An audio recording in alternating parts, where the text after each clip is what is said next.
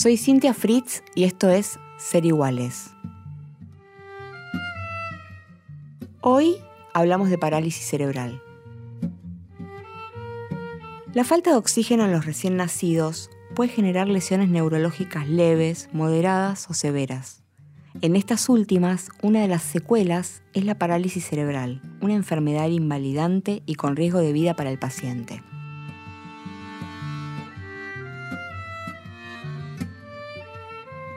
Ella es Jimena, mamá de Delfina. Delfina nació el 16 de abril del 2004, después de un embarazo muy bueno para las dos. Ella eh, tuvo una falta de oxígeno, eh, un episodio de falta de oxígeno al cerebro eh, durante el parto. Se llama encefalopatía hipóxico-isquémica y por eso fue diagnosticada después por este episodio con ECNE, que es encefalopatía crónica no evolutiva o parálisis cerebral, que es digamos, el paraguas de síntomas que esto provoca. En el caso de Delfina, la, la EGI, la, falta de oxígeno, fue eh, por una mala praxis médica del obstetra, pero puede la, la EGI ocurrir eh, antes, durante o después del nacimiento. Puede ser por desprendimiento de placenta, por ruptura de útero, por hemorragia materno-fetal, por distosia de hombros, por comprensión de cordón umbilical, por parto mal atendido, como el caso de ella, un episodio cercano a muerte súbita o por, paro cardíaco, entre otras causas. Así que como, como verás, eh, hay causas que son prevenibles y otras que no, pero que se puede actuar en consecuencia cuando, cuando se presentan para para que las consecuencias sean menores. A veces sí y a veces no se puede.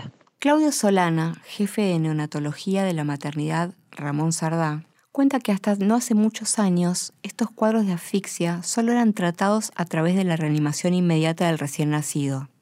En 2010, dos centros de salud de nuestro país, el Hospital Fernández y la Maternidad Sardá incorporaron, como método muy efectivo, mantener al niño frío durante 72 horas. Esto reduce significativamente los riesgos, pero no los elimina.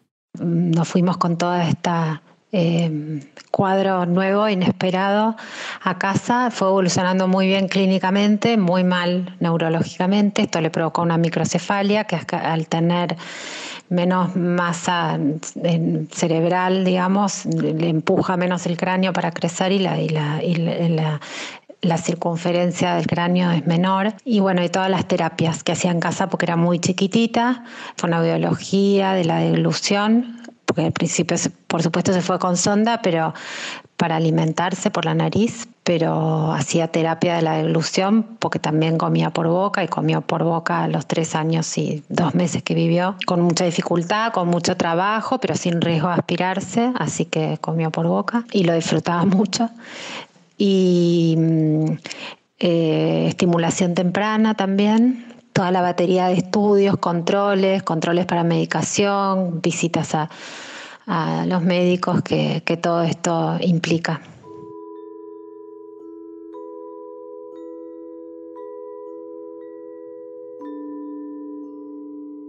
tratamos de que tenga la vida más parecida posible a lo que hubiera sido su vida si esto no hubiera pasado, así que apenas pudimos empezó a hacer su paseo diario. Eh, eh, después a la plaza, a jugar con su hermana, contar cuentos con su hermana, por supuesto ella sin respuesta. Delfina es una bebita que, eh, por, lo menos aparente, fue, fue desarrollando todas sus maneras de comunicarse únicas de ella, con sus ojitos, con sus soniditos, pero eh, igual compartía un montón de tiempo con su hermana y con la, con la familia, digamos.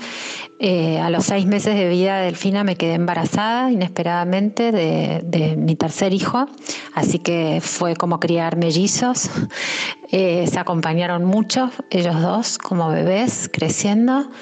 Y bueno, una tarde en junio del 2007 que, estuvo incómoda, molesta, con quejido, fuimos a la guardia eh, donde la atendían regularmente y le dieron una medicación, mandaron de vuelta a casa, esa noche se descompuso, bueno, nada, su sistema vagal eh, colapsó por su cuadro secundario a, la parálisis cerebral.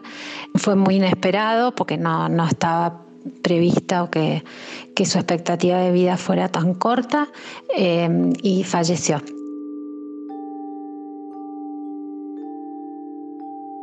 Yo me, nosotros nos quedamos como familia con muchos conocimientos y mucha em, experiencia y muchos proyectos para Delfina y para su mejor calidad de vida y todo lo demás, así que sentíamos en el medio del dolor de la pérdida de Delfina toda este catarata de amor que a la vez ella había dejado y pensamos en empezar con una, una fundación.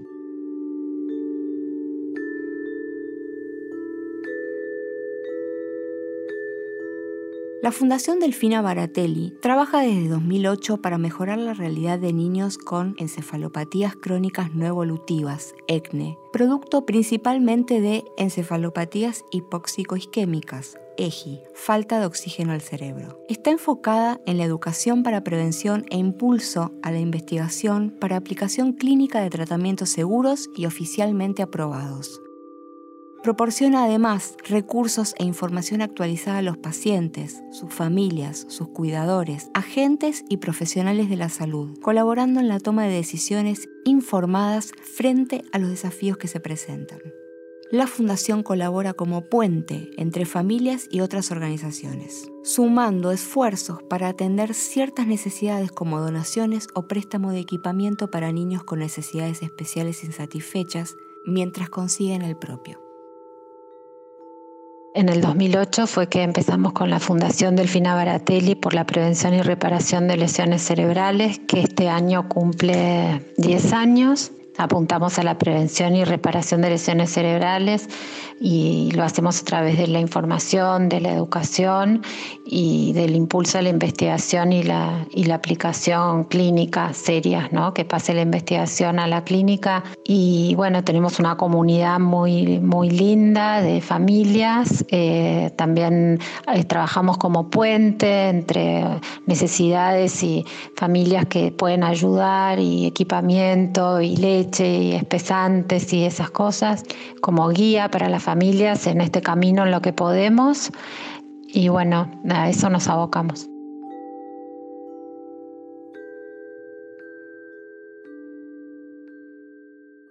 Con el avance del conocimiento comenzaron a probarse otras terapias y así se llega a ENCEL. Este protocolo implica recuperar células precursoras o lo que conocemos como células madre de la sangre de la placenta y el cordón del mismo bebé, denominadas autólogas, en el momento de nacimiento del niño que pudo haber sufrido asfixia. Una vez obtenida la sangre, en el momento del nacimiento, se procesa en el banco de sangre de cordón.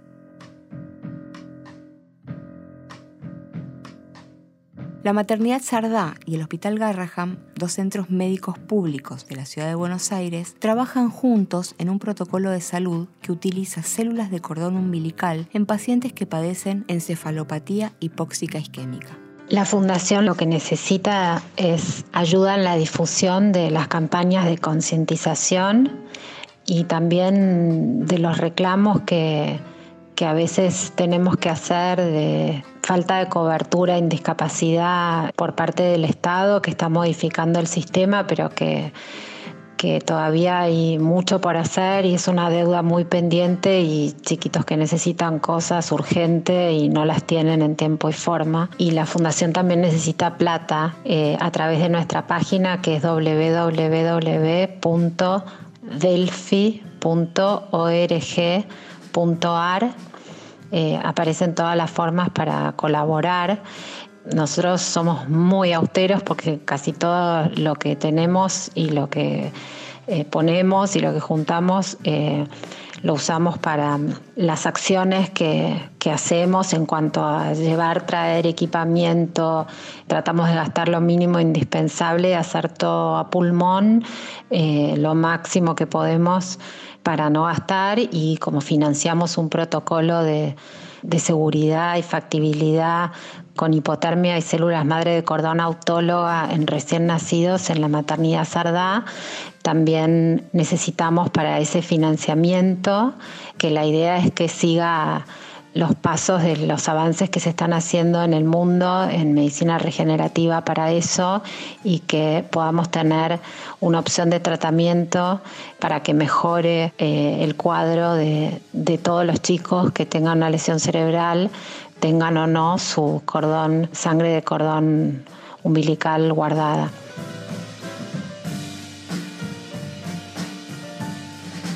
Soy Cintia Fritz y esto fue Ser Iguales. En la producción, Diego Mins. En la operación técnica, Esteban Villarroel. Si quieres comunicarte con nosotros, puedes hacerlo a serigualesnacional.gmail.com o en Twitter, arroba serigualespod. Para escuchar más episodios de Ser Iguales y otros podcasts de Radio Nacional, puedes hacerlo en www.radionacional.com.ar.